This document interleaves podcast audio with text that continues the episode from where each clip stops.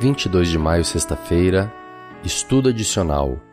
A evidência cumulativa, fundamentada em considerações comparativas, literárias, linguísticas e outras, converge em todos os níveis, levando à conclusão singular de que a designação Ion, dia, em Gênesis 1, significa constantemente um dia literal de 24 horas.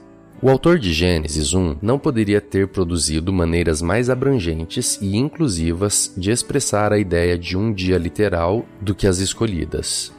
As mais vigorosas mentes, se não forem guiadas pela palavra de Deus, tornam-se desnorteadas em suas tentativas de investigar as relações entre a ciência e a revelação.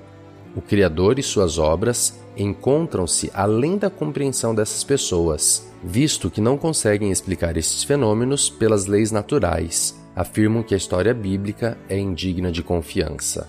Perguntas para consideração: 1. Um, o fato de que alguns cristãos aceitem algumas alegações pseudocientíficas acima do relato bíblico prova que a história bíblica seja indigna de confiança? 2. Por que é impossível levar a Bíblia a sério enquanto se aceita a evolução teísta? Como explicar a cruz à luz do que Paulo escreveu em Romanos 5 sobre a relação direta entre a queda, a morte de Adão e a cruz de Cristo? Qual é a explicação do evolucionista ateísta? Por que os cristãos são chamados de pessoas de mente fechada quando estão abertos às verdades das Escrituras reveladas por um Deus infinito?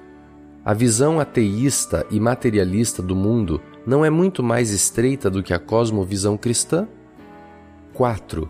Sendo fiéis à palavra de Deus, como podemos ministrar aos que lutam com questões de identidade sexual?